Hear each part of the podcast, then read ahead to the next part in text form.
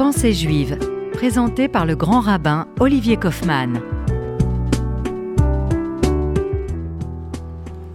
Bonjour mes chers amis, auditrices et auditeurs de RCJ, vous nous suivez sur euh, tous les réseaux et entre autres euh, sur euh, Facebook RCJ, sur également la chaîne YouTube de la radio et nous sommes en direct.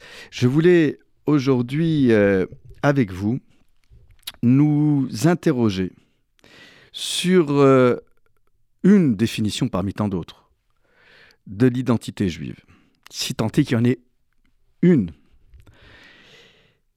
Être juif, être yéhoudi, être une femme ou un homme juif, c'est assumer un lourd héritage, certes, mais c'est aussi avoir la détermination de sanctifier la vie. Et pourquoi pas le nom divin. Mais sanctifions la vie, restons-en à cette définition. Sanctifier la vie, c'est être euh, euh, conscient de la nécessité de préserver la dignité et l'intégrité de tous les êtres qui constituent l'univers, quel que soit le règne auquel ils appartiennent. Le règne humain, le règne animal, végétal et minéral.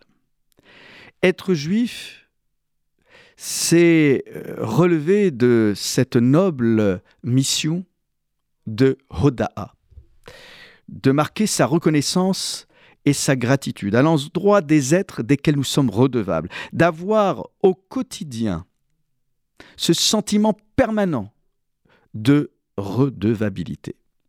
Cette redevabilité, nous l'avons tantôt à l'endroit des êtres qui nous ont enseigné une lettre, un moment de vie, qui nous ont apporté euh, un moment euh, de vivification, être juif, Yehudi, c'est léodote, dire merci. C'est ce que nous apprenons à nos enfants dès le plus jeune âge. Le premier mot que nous prononçons, modé ou moda, Annie, je te suis reconnaissant. Pouvoir euh, disposer de toutes ces fonctions intellectuelles, cognitives, de motricité, au lever, c'est être pleinement conscient du cadeau que nous avons, de la mobilité, de la liberté de circulation, de la liberté de penser, d'être des êtres en devenir. Le psalmiste ne dit-il pas, cher roi David, Tov Léodot Lachem, combien il est bon, il est bon de marquer euh, sa gratitude à l'endroit de l'Éternel, comme si pour le roi David, il était nécessaire de rappeler que dire merci, c'est une fonction rédemptrice, salvatrice. Comme s'il était vital de prononcer ce mot plusieurs fois par jour. Ne jamais cesser de dire merci ou d'être en quête des moments, des endroits, des temps, des espaces, des personnes pour lesquels nous avons un sentiment éternel de gratitude. J'écoutais encore il y a quelques instants euh, la chronique euh, de la psychologue euh, Madame Goldman sur France Inter, pour une autre chaîne, qui rappelait, sans prononcer le mot de bat mitzvah, combien elle avait sanctifié et consacré ce temps d'entrer dans le monde des responsabilités, dans le monde des adultes encore adolescente, de sa fille. Et qu'elle avait organisé un moment où sa jeune fille devait choisir des passages de la Bible qui lui, qui lui étaient évocateurs, qu'il fallait aussi euh, passer un temps de reconnaissance pour marquer à l'endroit des personnes desquelles elle était redevable, euh, pour marquer sa gratitude, et puis aussi entendre les personnes qui voulaient exprimer aussi leur amour qui voulait manifester des preuves d'amour. Et c'est intéressant de voir que toute la chronique était centrée d'une certaine manière sur à la fois ce sentiment de redevabilité, de gratitude, mais qui permettait aussi à la personne de se positionner dans l'espace et dans le monde des adultes. C'est intéressant du reste que pour marquer sa prise de responsabilité, il fallait euh, mettre en avant ce pouvoir de dire merci. Et il est intéressant aussi de voir que le Tov, le mot Tov, que nous voyons dès le début de la Genèse, souligne le caractère vital, par exemple dans le livre de la Genèse, de l'apport de la lumière. Et à chaque fois que nous voyons le mot Tov, et nous en avons parlé dans une précédente émission, il y a toujours ce souci de lumière. Certes, même lorsqu'il y a vulnérabilité, comme le dit le célèbre chanteur Léonard Cohen, passe la lumière. Dans la faille passe la lumière. Et que derrière la vulnérabilité, il y a une force qui peut émerger.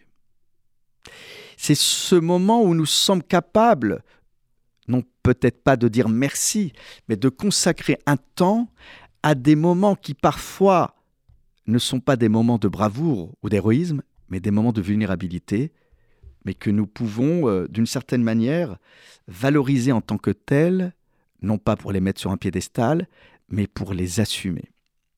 Être juif ou être juif, c'est assumer pleinement ses responsabilités sans s'y dérober. De surcroît, lorsqu'on est responsable euh, et cadre de la communauté juive, vous imaginez les responsabilités que nous avons. Prendre la parole ou pas, dénoncer ou pas. Et en même temps, lorsqu'il s'agit de dénoncer des menaces sur l'intégrité de nos enfants, il n'y a même pas l'ombre d'un doute, il n'y a même pas le temps de la tergiversation. Il faut pouvoir intervenir au plus vite pour faire cesser ces menaces. Vous aurez compris que être Yehudi ou Yehudia, être juif, c'est avoir cette capacité à interpeller, à interpeller celles et ceux qui sont en responsabilité. Il y a toujours avec la dignité euh, qu'il faut pour ce genre de débat grave et solennel. Il est tout à fait légitime de s'interroger rétrospectivement sur euh, la définition de l'identité juive telle qu'elle a été portée par nos personnages bibliques, hommes et femmes confondus. Et que lorsqu'on voit que Mordechai a ce qualificatif de Ish Yehudi, d'homme juif, dans le rouleau de la Megillah, le rouleau d'Esther, la Megillah d'Esther, lorsque on voit que euh, concernant le caractère de Mordechai, il est écrit que Mordechai ne s'agenouillait ni ne se prosternait, et qu'il il définit ces éléments, en somme aussi, ce caractère de résistance, et en même temps de dignité et de fierté de ce que nous sommes. En dehors de tout ton contexte, on aurait pu y lire une forme d'orgueil, voire d'arrogance personnelle. Or, tout s'éclaircit quand, étonné par son obstination, les gardes royaux transmettent à Aman, le méchant Aman, celui qui a la haine des Juifs, la justification que Mordechai leur avait fournie. Il avait raconté qu'il était juif. Autrement dit, son refus catégorique de s'incliner devant Aman était l'expression de son attachement passionné à son identité et à son peuple. Il est vrai qu'au regard du, risque qu'il encourait, Mordechai aurait pu s'exécuter. Mais quel exemple aurait-il donné à ses coreligionnaires? De chines face aux ennemis d'Israël. Mais il jugeait que la circonstance appelait une affirmation de son identité et un Kiddush Hashem, une sanctification du nom divin et d'une certaine manière une sanctification de la vie. Rester droit, debout, vivant, vaillant. C'était là, vous l'aurez compris, un exemple de sa détermination d'être un Ish Yehudi, un homme juif, avec toute la dignité et l'intégrité que cela suppose. Certes, encore une fois, il est tout à fait euh, légitime de se poser la question du bien fondé de cette position. N'a-t-il peut-être pas condamné son peuple en agissant ainsi? N'a-t-il pas mis en péril la sécurité d'Esther qui, elle, était enfermée dans le palais royal? Mais sur le moment, selon les commentaires, Mordechai était persuadé que le courroux de Haman, cette fureur, cette haine, le viserait lui seul. Et il était euh, disposé à en assumer les conséquences. Mais bientôt, ce contentieux qui aurait pu être purement personnel entre Mordechai et Haman dépasse l'affrontement entre deux personnes. Et là encore, lorsque Mordechai prend conscience qu'il y a menace de la survie de la nation juive, alors nous voyons dans la Megillah une nouvelle facette du caractère de Mordechai qui se révèle à nous. Il va prendre fermement la direction des opérations. Tout en pleurant et en étant conscient du deuil qu'il va prendre sur lui, physiquement parlant et sur le plan vestimentaire, puisqu'il va déchirer ses vêtements et redouter le malheur annoncé, eh bien, il se met en devoir de protéger les intérêts de tout le peuple juif. Et il adresse une mise en garde à Esther. Ne te berce pas de l'illusion que seul d'entre les Juifs tu échapperas au danger grâce au palais royal. Cette mise en garde qu'il adresse à Esther n'est-elle pas une mise en garde qui s'adresse à lui-même? Profondément lié à sa communauté, il va n'épargner aucun recours pour tenter de faire abroger le décret infâme et scélérat d'extermination du peuple juif. Il va déployer tous les recours sur le plan politique et également en s'en remettant au Tout-Puissant. Être juif, c'est être l'incarnation du dévouement, de l'attachement vitéral à sa condition juive et à sa communauté, mais sensibilité à la présence d'autrui. Telles étaient les qualités de Mordechai. Vous connaissez la suite, le salut miraculeux des Juifs des 127 provinces de Perse, Mordechai qui est promu euh, vice-roi. Cependant, cependant, il y a un bémol. Un bémol pleinement assumé, là encore. L'identité juive ne peut pas être circonscrite euh, à l'étude de nos textes. Il y a un besoin d'action politique dans le sens noble du terme. Et il y a des hommes et des femmes qui sont faits pour cela. Tant qu'ils sont animés du désir de servir les besoins de la collectivité, de servir l'intérêt général et non pas des intérêts personnels. Cependant, disais-je, à la fin de la Megillah, nous nous apercevons que Mordechai ne fait pas l'unanimité on apprend, selon la Megillah, qu'il était euh, accepté par la plupart de ses pères. Rov et Chav, une majorité, mais pas l'unanimité. Mais fait-on l'unanimité lorsqu'on est responsable, communautaire? Fait-on l'unanimité lorsqu'on est juif, tant sur le plan individuel que sur le plan collectif? Doit-on chercher à faire l'unanimité? L'identité juive, c'est aussi accepter euh, la condition euh, du croyant solitaire, la condition euh, de la solitude du peuple d'Israël.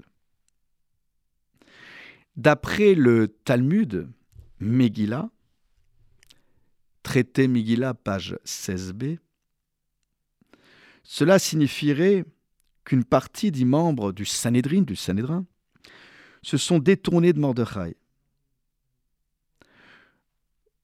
Nos rabbins, pourtant, décrivent Mordechai comme un grand sage, parlant 70 langues.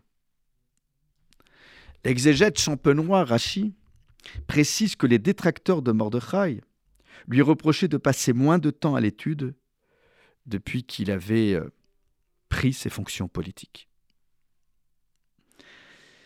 Cet élément est encore une fois caractéristique de l'identité juive telle qu'elle était portée par Mordechai. Au mépris de sa volonté intime de s'adonner à l'étude de la Torah, Mordechai se trouva engagé dans la gestion des affaires de la cour. Il s'agissait, à ses yeux, d'un devoir, d'une responsabilité nationale à laquelle il ne pouvait se dérober s'il voulait protéger les siens. Mordechai comprit que bien qu'il aspirât à vivre dans la maison de Dieu, il lui fallait servir sa génération de son mieux. Pour Mordechai, ou comme, comme pour chacun d'entre nous, toute action parfois demande des sacrifices. Sur notre temps personnel, sur nos énergies qu'il faut parfois économiser pour les préserver, sur nos loisirs, parfois sur nos besoins personnels. Nous devons nous inspirer de nos héros et héroïnes bibliques.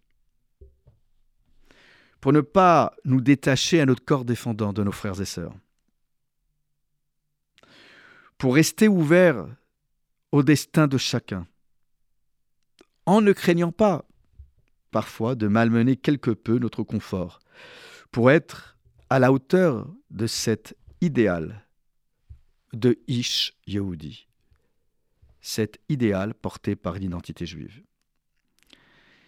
Ce sont euh, toutes ces choses-là qui doivent nous déterminer à être juifs pleinement dans le sens noble du terme. Il apparaît à travers le récit consigné dans la Megillah qu'à travers tous ces personnages, il y a bien évidemment cette condition du juif. Ce juif malmené, humilié, parfois ballotté euh, d'un endroit à l'autre, mais qui n'en reste pas moins toujours habité par cette espérance, cette espérance qui lui permet d'avancer.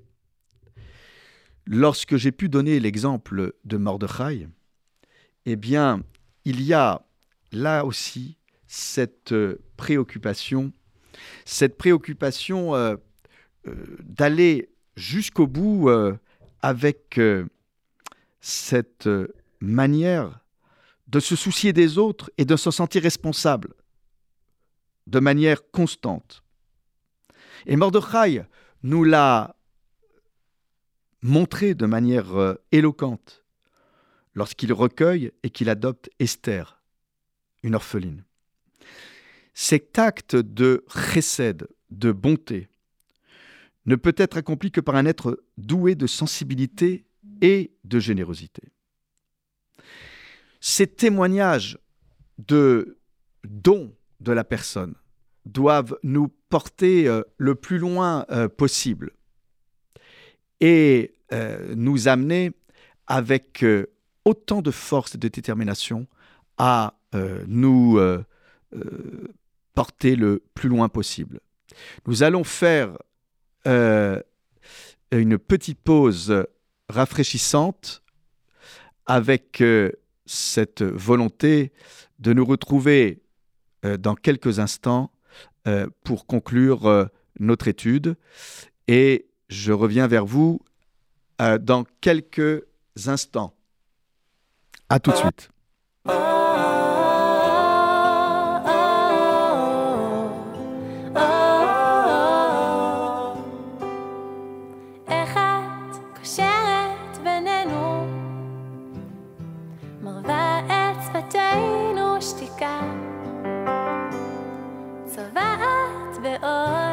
ימיי הפשוטים בזריחה. איך את תופסת אותנו? בן רגע בלי שנדע. מושכת אותנו עמוק אל מסע משוגע.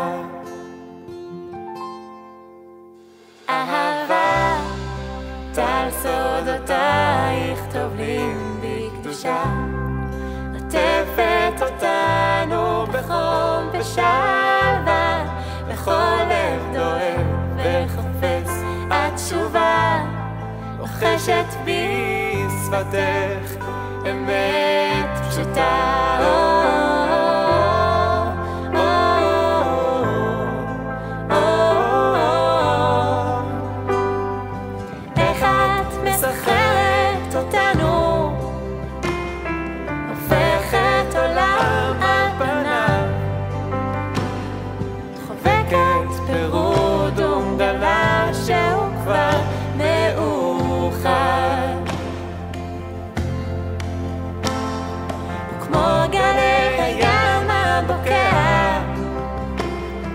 גם אנו שווים זה לזו. הדרך עודנה אך אנו שוחים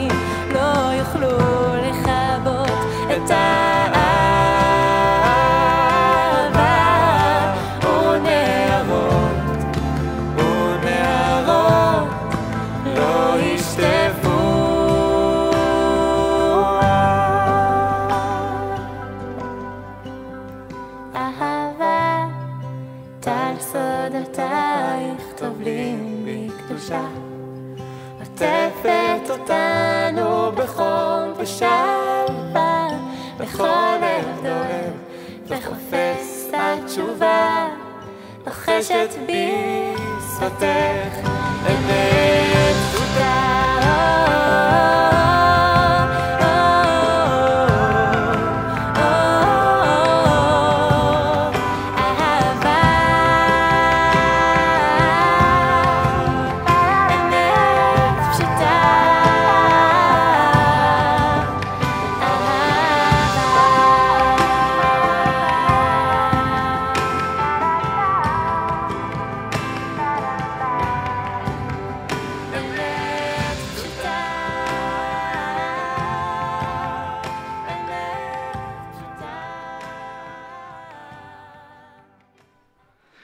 Voici euh, de retour après cette pause rafraîchissante euh, qui nous permet de revenir sur euh, cette définition de l'identité juive. Bien sûr, je ne prétends pas à ce qu'elle soit unique, mais à travers l'exemple de Mordechai. Ce qui est imp- important de voir, encore une fois, c'est cet acte de recette de bonté. Parce que là aussi, on voit bien, et la Megillah nous le rapporte, que lorsque Esther euh, se retrouve dans le palais royal, le texte dit à maintes reprises que Mordechai est mithaler. Euh, et qu'il marche euh, devant ou à proximité du quartier des femmes. Et ça, c'est euh, bien avant que euh, Esther devienne reine. Mais même lorsqu'elle deviendra, il y aura toujours euh, cette sécurisation de ce périmètre avec un Mordechai qui ne peut pas franchir le seuil du palais, mais qui est toujours à proximité. C'est pour cela que Aman le croise. C'est pour cela aussi que les gardes royaux le reconnaissent. les gardes qui protègent la sécurité et euh, qui préservent la sécurité du palais royal. Et là, on voit, euh, disais-je, ce mot mitaler. En somme, euh, Mordechai ne cesse jamais de marcher. Il fait lui-même la garde. Mais pas la garde du palais royal, la garde d'Esther. Il se soucie constamment du devenir d'Esther. Le Rav Soloveitchik explique que ce terme évoque une, activité intense. Une activité intense telle Noé qui marchait avec Dieu, tel Abraham qui marchait devant Dieu. Comme pour dire que Mordechai consacrait son temps et son énergie à connaître la situation présente d'Esther et à se préparer également à l'avenir. Même après l'accession d'Esther au trône royal, et j'expliquais il y a quelques instants, le texte précise qu'il continuait de se tenir devant les portes du palais. Aux yeux de Mordechai, le destin de la jeune fille, même devenue reine, demeurait incertain. Le roi Assuérus ne s'était-il pas débarrassé de sa première femme, Vashti? D'une épouse qui n'avait plus ses faveurs pour avoir refusé d'obéir à ses ordres Assuérus voulait exhiber la nudité de Vashti euh, devant ses sujets. La crainte qu'Esther puisse connaître un tel destin. Une fin identique à celle de Vashti l'incitait à demeurer d'autant plus vigilant. Être juif, c'est être vigilant, c'est être un lanceur d'alerte, c'est être un scrutateur averti des événements qui ne concernent pas juste la communauté juive, qui concernent la France, qui concernent le monde, l'univers, l'humanité tout entière, qui concernent le statut fragile des personnes vulnérables, la situation de nos enfants, de nos personnes âgées, des personnes malades, la condition de l'étranger, de la veuve et de l'orphelin. N'est-il pas répété à maintes reprises Souviens-toi que tu as été esclave, souviens-toi que tu as été étranger. Et nefesh guerre, parce que vous, peut-être plus que quiconque, vous connaissez l'âme de l'étranger, la psychologie de l'étranger, sa précarité, ses fragilités. Vous connaissez plus que quiconque la condition du nomade, vous qui avez été parfois plus nomade que sédentaire. Ne molestez pas l'étranger. Réservez une part à l'indigent. Redistribuez vos richesses. Ne vous considérez pas comme propriétaire à vie d'une terre. Suspendez ce droit de propriété une fois tous les sept ans pour laisser ouvert pendant un an vos enclos. Quiconque a faim puisse se servir. Ce sont et je ne parle même pas du coin d'un champ avec les glanures. Ce sont des lois euh, qui, même si euh, elles sont peut-être plus d'actualité pour certains euh, d'entre nous, pour une grande partie d'entre nous, puisque nous ne sommes pas propriétaires de terrains agricoles, il n'en reste pas moins que nous ne pouvons pas rester insensibles. Au cérémonial, par exemple, de ce paysan, alors qu'il pouvait savourer sa victoire sur le temps et l'adversité, en ayant euh, les, les premiers résultats de son labeur avec les premiers fruits, les prémices, et se faire violence et mettre ses prémices dans un panier pour l'apporter au temple de Jérusalem. Et ce rituel de balancement du panier, avec ce rituel de cette profession de foi, Arami Ovedavi, cette profession de foi qu'on retrouve dans le texte de la Haggadah le soir de Pessah, comme pour nous rappeler et nous inviter à l'humilité. Tu te crois fort, tu te crois puissant parce que tu as atteint telle ou telle fonction, que tu as obtenu tel ou tel titre. Mais nous ne sommes rien sur terre. Et nous devons la vie à celles et ceux qui nous ont précédés, au Créateur, ou à une force transcendante, peu importe comment on l'appelle. Ce sont tous ces petits rappels qui doivent à la fois nous rappeler notre identité juive, mais je le rappelle souvent aux enfants, être juif, c'est pas arborer un Magen David autour du cou ou euh, tendre euh, euh, un drapeau avec le Magen David. C'est pas se taper sur la poitrine pour dire qu'on est les meilleurs et les plus forts. C'est précisément à chaque fois que nous sommes au point culminant de notre force, de nous rappeler notre fragilité, de vulnérabilité. Ce sont ces rappels de fragilité, de cette brisure à travers le bris du verre, au point culminant et au paroxysme de la joie des jeunes mariés. Cette brisure des tables de la loi, cette destruction des premiers et deuxièmes temples. Ce sont donc tous ces petits rappels de notre fragilité.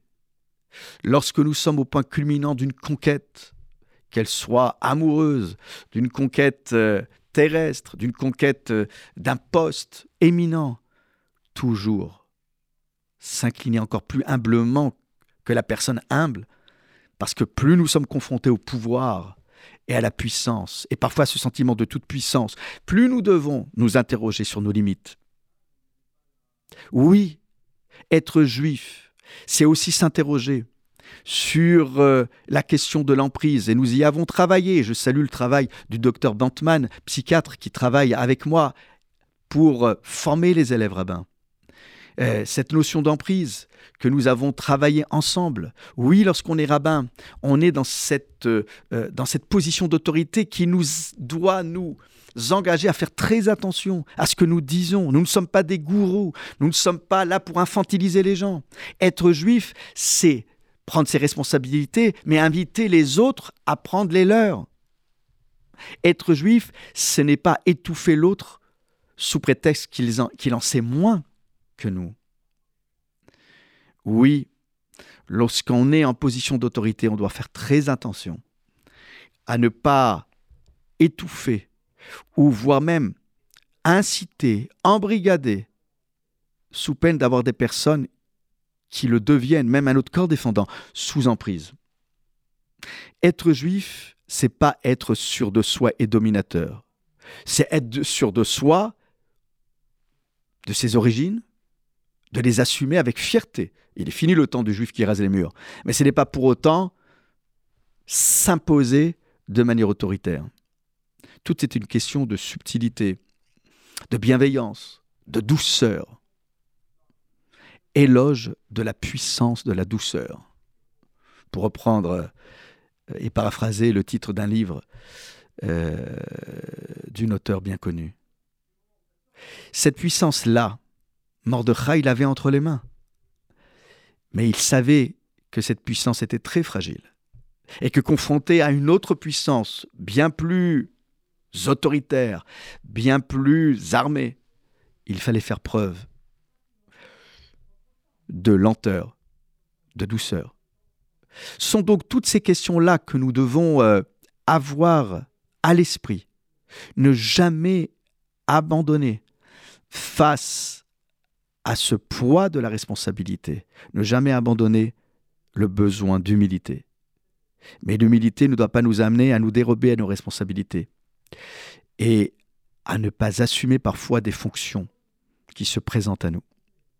C'est là tout l'équilibre savamment dosé que nous devons avoir. Pour revenir à Mordechai, cette crainte qu'Esther puisse connaître une fin identique à celle de Vashti l'incite donc à la vigilance. Ce sont toutes ces manières de penser, ces manières euh, de s'enquérir à chaque jour du bien-être de la jeune fille. C'est parce que Esther avait été prise de force, retenue parmi les candidates à la succession de Vashti dans le cœur d'Assuérus, qu'il fallait témoigner d'un dévouement considérable pour aller s'enquérir chaque jour du bien-être d'Esther. Être père ou mère de famille, c'est s'enquérir du bien-être tous les jours, sans étouffer bien sûr, du bien-être de nos, de nos enfants. Être rabbin, c'est aussi s'enquérir, parfois avec difficulté parce qu'on peut oublier parfois sans qu'on s'en aperçoive des personnes qui ne viennent plus à la synagogue mais qui méritent notre attention. Personnes isolées, personnes fragiles, de passer un coup de fil et c'est vrai que parfois avec euh, euh, ce flot d'événements qui arrivent dans notre quotidien, on peut, à notre corps défendant, oublier de le faire. Et euh, j'en mesure là aussi euh, la responsabilité que nous avons tous à l'égard de nos aînés. Dans ces temps euh, difficiles, et encore plus lorsqu'il fait froid en hiver et trop chaud en été, nous devons, nous devons nous enquérir du bien-être de chacun de nos frères et sœurs, parfois fragilisés par une situation économique, une situation de santé. Nous allons, euh, dans quelques instants, nous retrouver après une deuxième pause musicale et nous continuerons euh, cette réflexion ensemble. À tout de suite.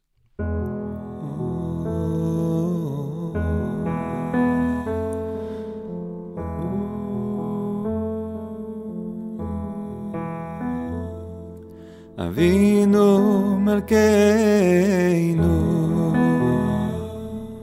חוננו בנינו. אבינו מלכנו, חוננו בנינו, כי אין בנו מעשי. אבינו מלכנו, חוננו בנינו. אבינו מלכנו, חוננו בנינו, כי אין בנו מעשי.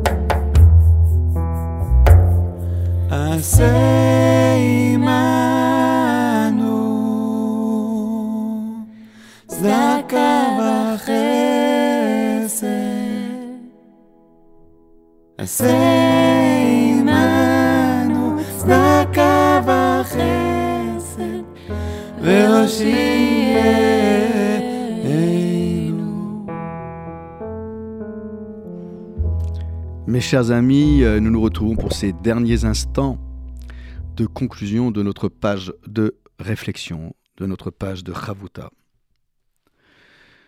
J'ai évoqué avec vous donc ce modèle de sagesse et d'action à la fois. Être à la fois un sage, une sage, et être à la fois euh, dans l'action et dans le mouvement. On assimile toujours la position du sage, de celui qui pense, dans une position figée, euh, le bras, le visage parfois euh, euh, penché, euh, reposant euh, sur la main. Ce mouvement statique euh, n'est pas l'engagement d'un mouvement. Et c'était très, très intéressant de voir que, par exemple, dans la Haggadah, celui qu'on définit comme l'enfant sage, le Chacham, lorsqu'on regarde comment il est positionné dans la hiérarchie des enfants, et on peut imaginer une table où on voudrait euh, faire un plan de table, à côté de qui on met le chacham à table, on le fait asseoir à côté du rachat. C'est-à-dire que quand vous regardez la Haggadah, juste après le chacham, le sage, qui arrive en deuxième position? Non pas le tam, le simple, ou celui qui ne s'est pas posé de questions, mais le rachat. Comme pour dire que le rachat est un chacham qui s'ignore, et comme pour dire aussi que le chacham parfois est un rachat qui s'ignore. Ce qui veut dire qu'une position trop centrée sur lui-même. Pas assez engagé euh, vers autrui peut enfermer le chacham dans un sentiment de toute puissance, de déconnexion de la réalité. Le sage, c'est celui qui doit accepter à ses côtés celui qui pourrait lui qui pourrait susciter en lui euh, du dégoût, de la répulsion.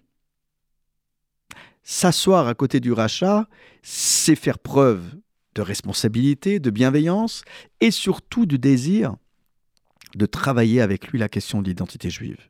Le rachat, c'est pas celui qui nie l'identité juive, c'est même pas celui qui nie l'existence de Dieu, c'est celui qui interpelle, certes avec provocation, les parents en disant Ma azot, quel est le sens de tout ce rituel? C'est un rituel obsolète de s'asseoir autour d'une table pour commémorer un événement aussi lointain que celui de la sortie d'Égypte. Je n'ai pas vécu la sortie d'Égypte. Je n'ai pas à assumer la part d'obscurité de douleur que vous voulez me transmettre. Cet héritage-là, j'en veux pas, dit le rachat. On pourrait imaginer un enfant qui n'a pas envie euh, de partager ce lot de souffrances dont nous sommes les légataires et les héritiers. Je me souviens euh, d'un grand-père qui me disait euh, au Talmud Torah, mais pourquoi parler de la mémoire de la Shoah? Place des Vosges, nous sommes la synagogue de la mémoire, fondée par des anciens déportés, des rescapés. Euh, pourquoi vouloir obscurcir la vue? Donc, euh, et, je rends hommage au travail du mémorial de la Shoah, qui précisément, avec le- lequel nous avons noué un partenariat depuis tant d'années. Euh, parce que les équipes pédagogiques, et je pense à Adeline Salmon, à Barbara Mellul et à toutes celles et ceux qui animent ces ateliers ne sont pas là pour obscurcir la vue. Ils sont là pour raconter la vérité, la vérité historique. On ne peut pas l'éluder.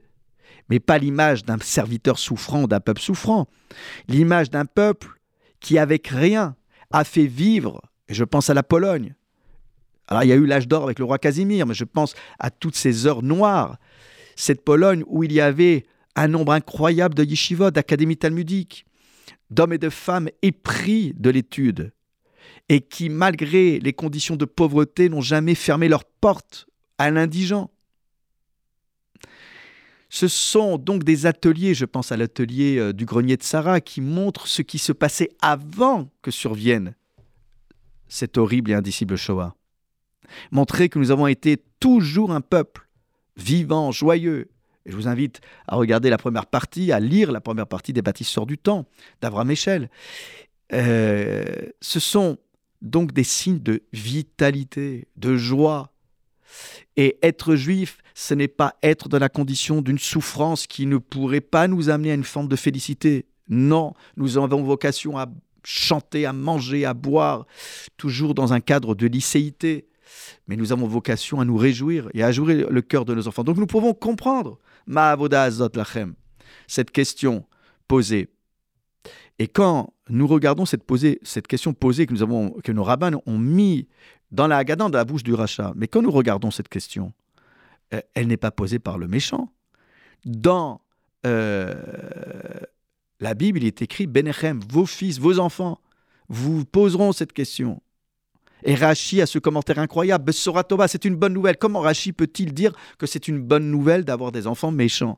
Mais parce que dans nos vies, nous avons toujours eu, dans notre, dans une période circonscrite ou non, à euh, de la vitalité qui parfois pouvait donner l'impression d'une méchanceté provocatrice. Remettre en question nos origines, remettre en question les événements que nous avons partagés. Nous devons l'accepter. Être juif, c'est accepter la contradiction. Être juif, c'est accepter la contradiction même autour de sa table. Eh bien, le chacham doit apprendre à trouver la réponse à ce genre de questionnement. L'obsolescence, ce ritualisme à outrance qui parfois énerve, qui parfois n'a aucun sens aux yeux de nos enfants. Eh bien, nous, en tant qu'éducateurs, parents, rabbins, professeurs dans les écoles juives, dans les Talmud des Torah, nous devons répondre à ce questionnement. D'abord, savoir l'entendre et pas montrer un visage de mépris ou euh, comme s'il y avait un drame qui survenait dans une famille. Arrêtons de dramatiser, dédramatisons. Et c'est pour ça que le rachat, euh, il est autour de la table il est à côté du Chacham. Le Chacham, c'est l'identité juive assumée, ouverte vers autrui. Alors mes chers amis, je remercie RCJ qui m'a offert un temps euh, euh, de réflexion euh, plus long qu'à l'accoutumée. Je vous retrouve au plus vite. Passez un bon Shabbat et soyons juifs dans la joie et le bonheur, toujours ouvert vers autrui, quelle que soit son origine et sa religion c'est notre vocation, c'est notre responsabilité. Ish Yehudi, hommes et femmes juifs pleinement assumés. Shabbat, shalom.